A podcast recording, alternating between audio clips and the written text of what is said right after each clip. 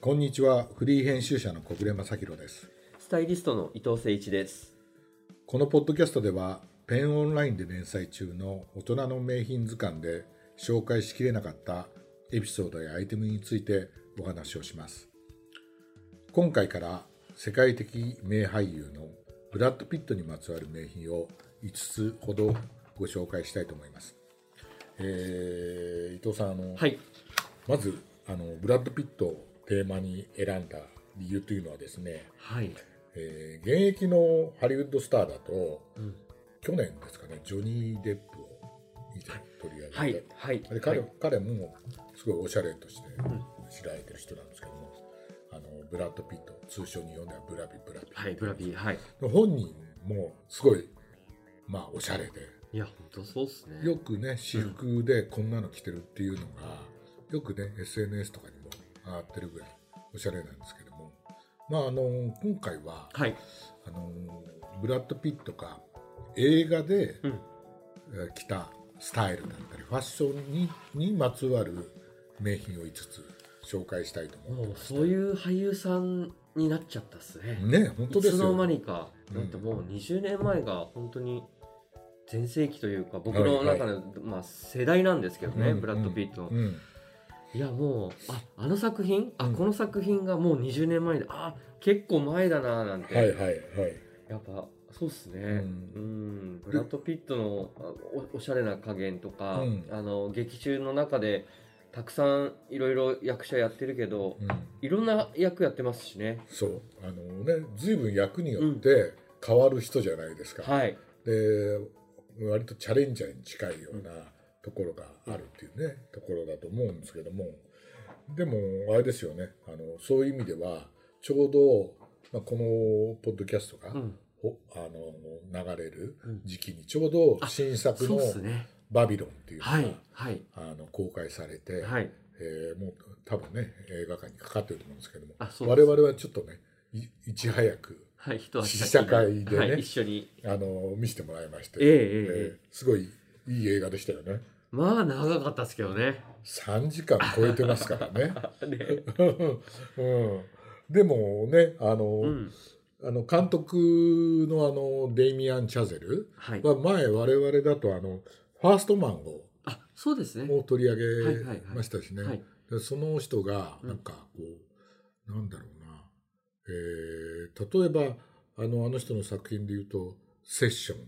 まあ最高ですね最高にいいですよねあといっぱいアカデミー賞とか映画賞とか「ララランドはい音楽も素晴」らしかったですね、うんミュージカルででタファーチスねトマン」でうん今回が多分4作目あまだそんなもんですかっていうまだ感だっじてですよね。監督あの人30代かなんかですからねああそうですよね、うんそセれッション取った時も本当20代でしょ、後半か前半かわかんないですけど、うんねでしたもんね、うん、だから「ララランドが」はいはい、あのまああのーあのーハリウッドでうん、有名なスターを目指す女性とあとジャズピアニストをはい描,、い、描いたとすれば、はいまあ今回の「バビロンは」はいもうハリウッドそのものをね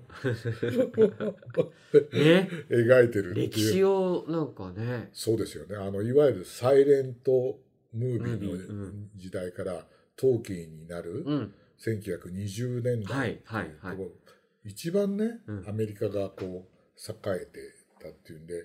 我々あの名品図鑑だとはいはい同じ時代背景だとあの華麗なるギャツビあーそうをでテーすマねにちょっとね、うんうんあのやりましたうね、ん、やったことがありますけど、まあ、あれが華麗なるギャツビーが、はいあのいわゆるアメリカのひ、えー東海岸うんのロングビーチとかがとニューヨークが舞台だったのに対して、今回の「バビロンは」こう西海岸はいハリウッドでっうんていうね、あのーところを舞台にしてるっていうんでね我々最初見てた ら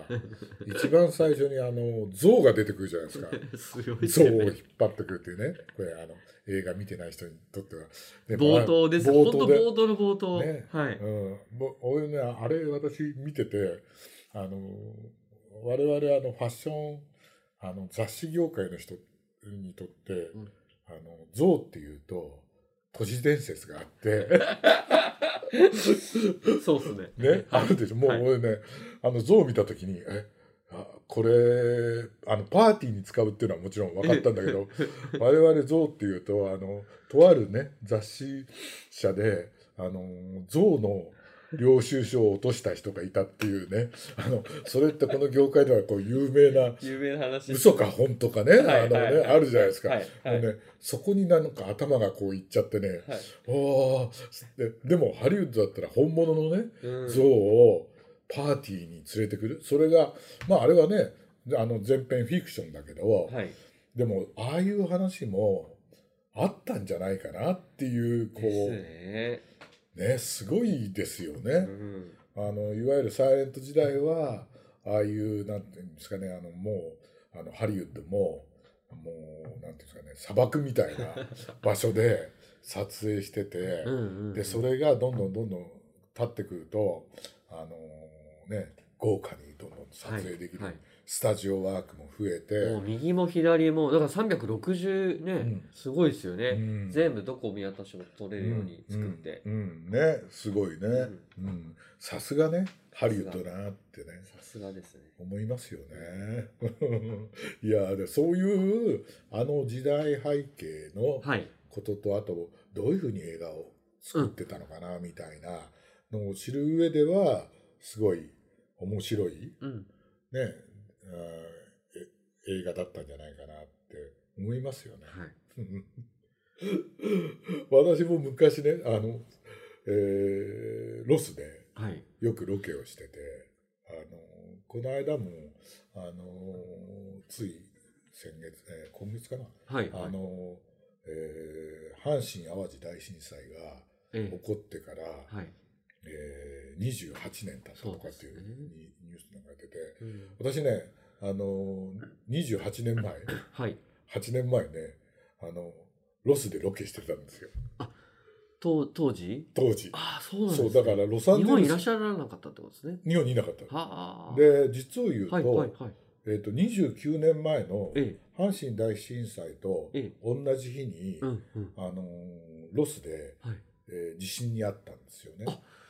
そうなんですか。高速道路が落ちる地あ震がはいはいはいはい。あって、はいはい。記憶にあります。うん同じ日にだと思うんですよ、多分。はい。で、えっとそのだから阪神・淡路大震災の時もそういう話をしてたら、えーえ日本が大変なことになってるっていうんででテレビ見たらあの高速道路が1年前のロスと同じで高速道路がそれよりも倒れてるっていうんでなんかねすごいね見たなみたいな。うん。感じがしましたけど本当にあの時もあのロスにいてでしかも28年前の95年なんですけど、はい。 95年春って海外タイアップってこう書いてあるんですけどあその当時の交番の、うわあ、すそごうい。そうそれでポはいはラい。ロイドがねこう、はいはやい。してるんですけどすげえな。 えそれでと、ええこれをお持ちだってそいれうのがでこれがねそのロスロス地震の時にええ、ちょうど、どロスのユニバーサル・スタジオ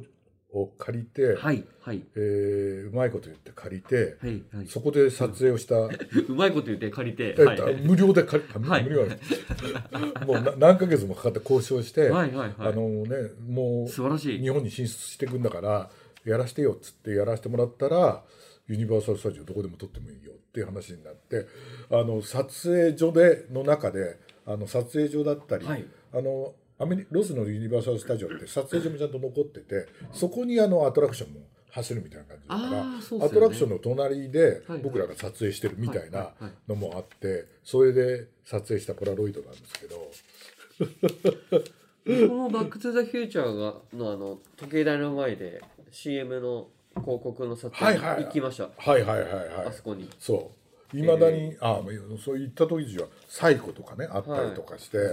で本当になんだろうな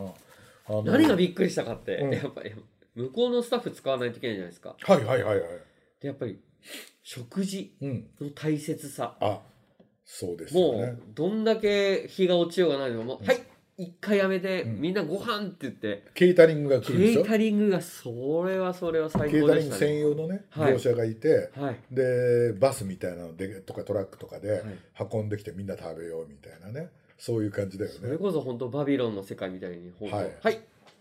ここでもうやめ、はい、もうここで始め、みたい な、すごかったですね。うんやっぱあの、スタッフに対するそのちゃんとした、まあ、そういうシステムはがい、出シ来,、ステムが素晴らしいな。が出来上がっうんてるっていうね、うんそういうところがね、うんだから望めば何でもあるじゃないですか、はい、はい。何でも借りられるし、うんだから我々もいついてそのこの90年代って毎年のように言ってたんですけどええ。例えばそのディレクターズチェアを借りにはい行くっていうとね、映画にも出てきたけどええあのちゃんと後ろにねそのあの監督の名前と かディレクターの名前とか入れてくれるっていう業者があったりあとなんだろうなフィルムの現像は24時間やってくれたりとかああ、そうか。だからやっぱりすごい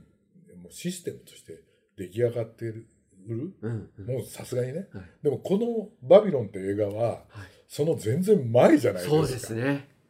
そうですね。ね、そうですよね。うん、でそこであの、まあ、今回テーマにするブラッド・ピットがはい演じたのが、もう超おビッグな俳優ジャック・コンラッジャック・コンラッドっていう人ですよね。はいそうですよね。ねでいかにもこう大俳優っていう大感じ。で、えーねいえーあの映画会社の方からあの、はい衣装デザイナーの方はいの話ももらったんですけど、ド。はい。なんかそうですね。ほとんどの服がもうね作ったっていいうや、ね。すごいっすね。これねだからアカデミー賞今のところこれ収録してるとこところは、うんはいはいはい時はあのちょうどノミネートが発表された時なんですけどあの衣装デザイナー賞にもノミネートされてるぐらいそうですよね。うーんねえ本当にこのパーティーのシーンだけで何あのメインの人たち20人ほどの衣装は全部作ったとそう。彼らは20回人によっては30回着替えをすると 一体何着作ったんだよっていうぐらいねすごいよねどこに衣装置いてたんだろうみたいなね。いやーねすごいっすね。本当ですよね規模が。ねそれがさできちゃうのがうん。やっぱりハリウッドの凄さみたいなだから何でも作ろうと思えば作れるし、ね、借りようと思えば借りられるしみたいなねで伊藤さんとじゃあこの映画の中ではい。何をテーマにしようかって言った時にまあねあのこのいポスターにもなってるそうですねブ。ラッド・ピットの「フォーマルはい、はい。い」これがいいんじゃないかっていうやねーっていうことを僕そうっすねもう冒頭から、も冒うね頭からね出てくるじゃないですか。はい。ねはいでやっぱりある意味あのあれじゃないですかあのフォーマルほどうん。男をかっこよく見せる服ってないじゃないですか。はい。はい。ね、それは1920年代であっても、うん。あるいはあのこの映画は30年代とか40年代とかも描いてるけどもその時代であってもあるいは今であってもうん。やっぱり男の花道って本丸にあるのかなっていうね、やっぱり一度は袖通して着とかないとうん、恥をかくわけじゃないけどそうそうそうそういうのは大事ですよね。大事ですよね、はいだから冒頭ブラッド・ピットがねはい。あのあのパーティーあのとんでもない、はいシチューニクリーンのね、はいはいパーティーに来て、はい。それでねか自分の家にあのお主人公の一人と、ね、あのあのメキシコ人の彼をはい。連れ帰ってきて、で全部もうパーティー脱いでパーティーウェア脱いで下着ず 姿になるんだけど白い下着し、そね、う姿に。上下のね、はいだけどパーティーの時のソックスガーターは、はいそのままで黒のねいや、ソそうっックスすね。みたいな。はい。のだけ入ってなんかおどけてみせるだからあれ見た時にやっぱりあのパーティー特にタキシードのフォーマルウェアでタキシードとかね、まあ、テールコートでもモーニングコートでもそうなんですけど、うん決まりがあるじゃないですか。そうですね。で、まあ、今の時代だったら、はい。あのまあ、今の時代でもそういうのちゃんとしてると思うんだけどあのあのちゃんと着ないとまずいじゃないですかパーツ含めてだからあのブラピがさいあそあの冒頭のところで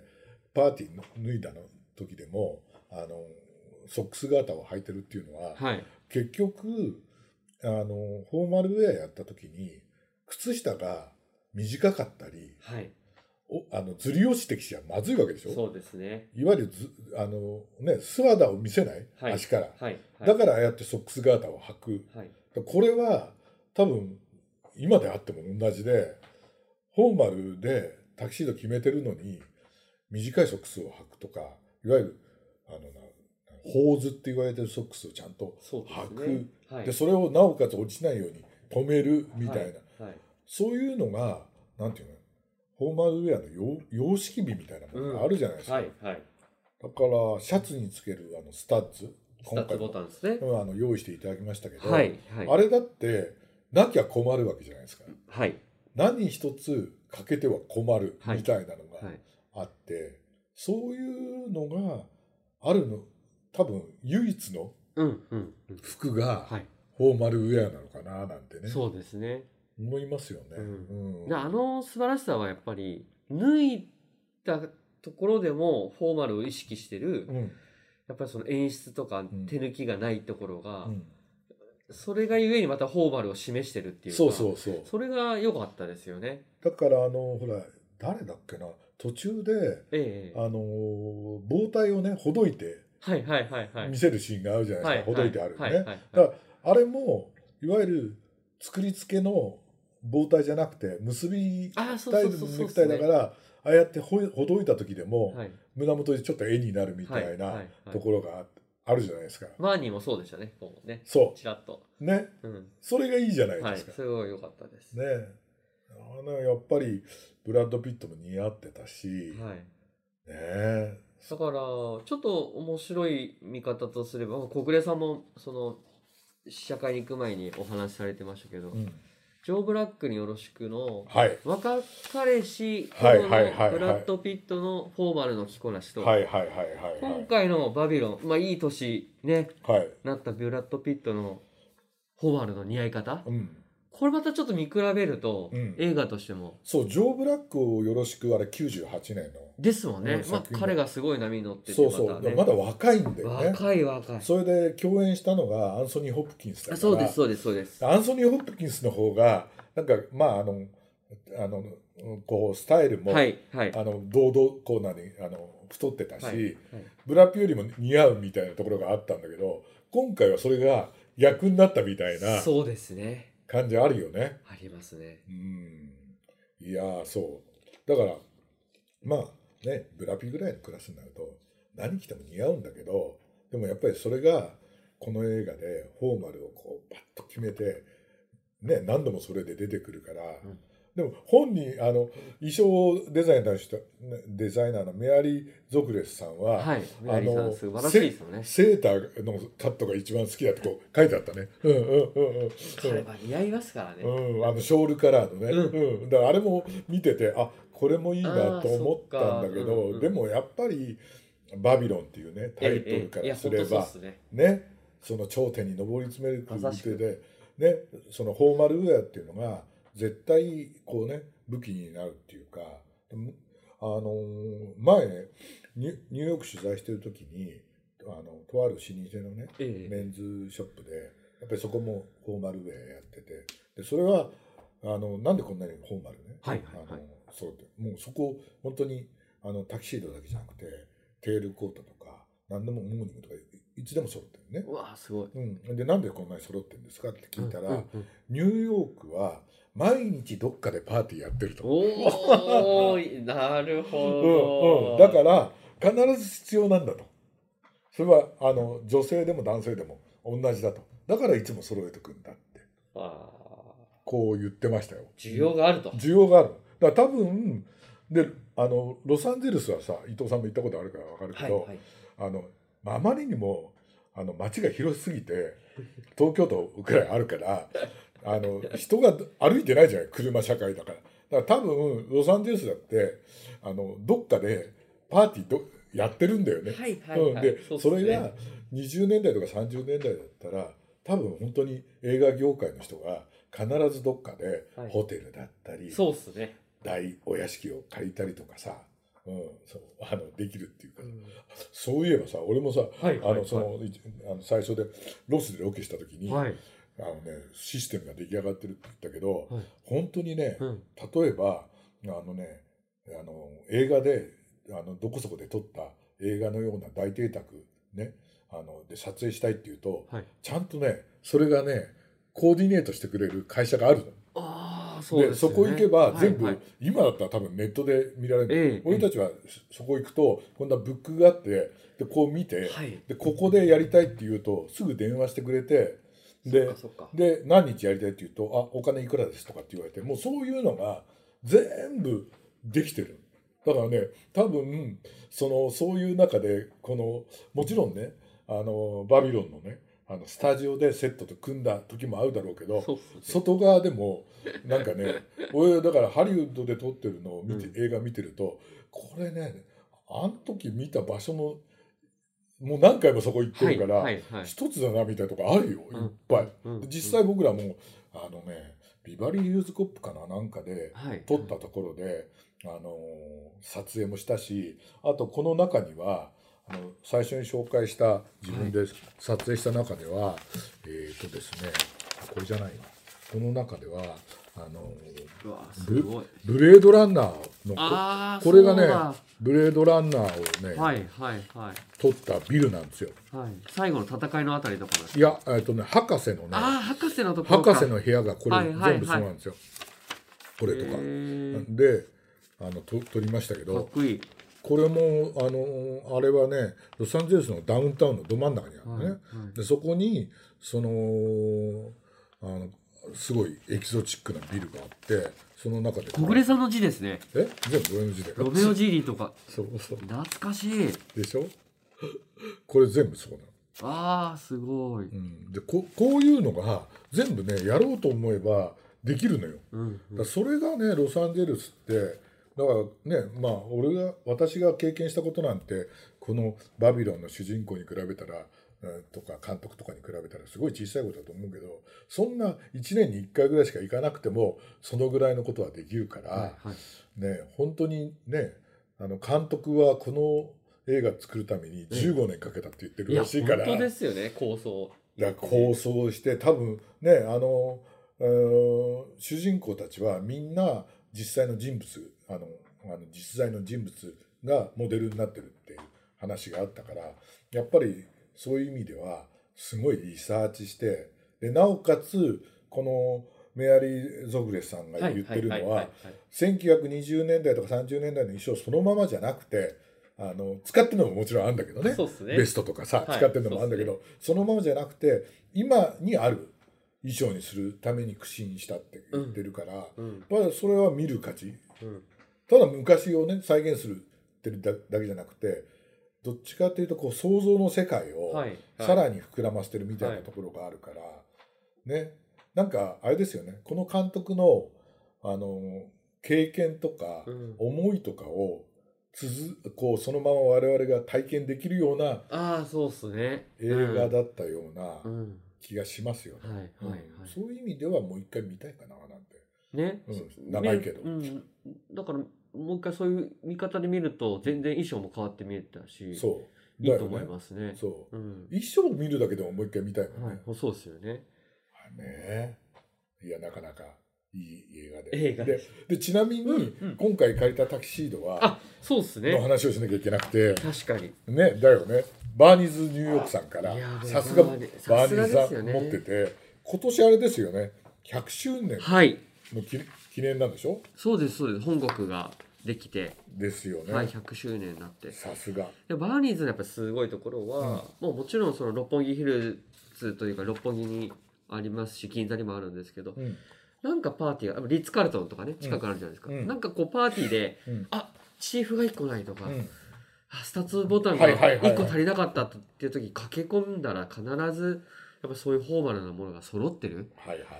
また百貨店とは違う品揃いでうんやっぱりこういけてるアイテムがうんすぐまた買えちゃうしそうだよねフォーマルの中でも本当にスタッツボタン置いてるお店なんて結構少ないんうでんでそういうところをいでもさっき言ったように、はいはい全部揃わないとまずいじゃないそうですよねそれもありこますれはあるけけどもこれはないってのははいまはずいいじゃないですか、はいそれを常に置いてあるっていうのが安心ありますよねですよね百貨店の、うん、でね、今回かお借りいただいたのはマンハッタンっていうモデルであそうですですはけいど、ね、裏地の白さも白いところもいやこれがいいねっていう感じだった 生地もねロロピアナでロールピアだったしね、であれフルキャンバスで、あそうそうそうそう、ね、仕立ててるっていう毛人でねしかもなんか軽いし、はいね、今今時のあれ一着持ってりゃまあ20年ぐらいはずっと着れるからそうですねそういう意味で形はコストパフォーマもンうスんも高いよね。綺麗ですし、うんうんだからそれこそまあ100年100周年なんで今期は2023年はいろんなアイテムが目白押しでなんか企画されるみたいなのあーでまたねまたちょっどかとで注目したいでうすんよ、取り上げてみたいなというふうに思いますね、はいありがとうございますありがとうございました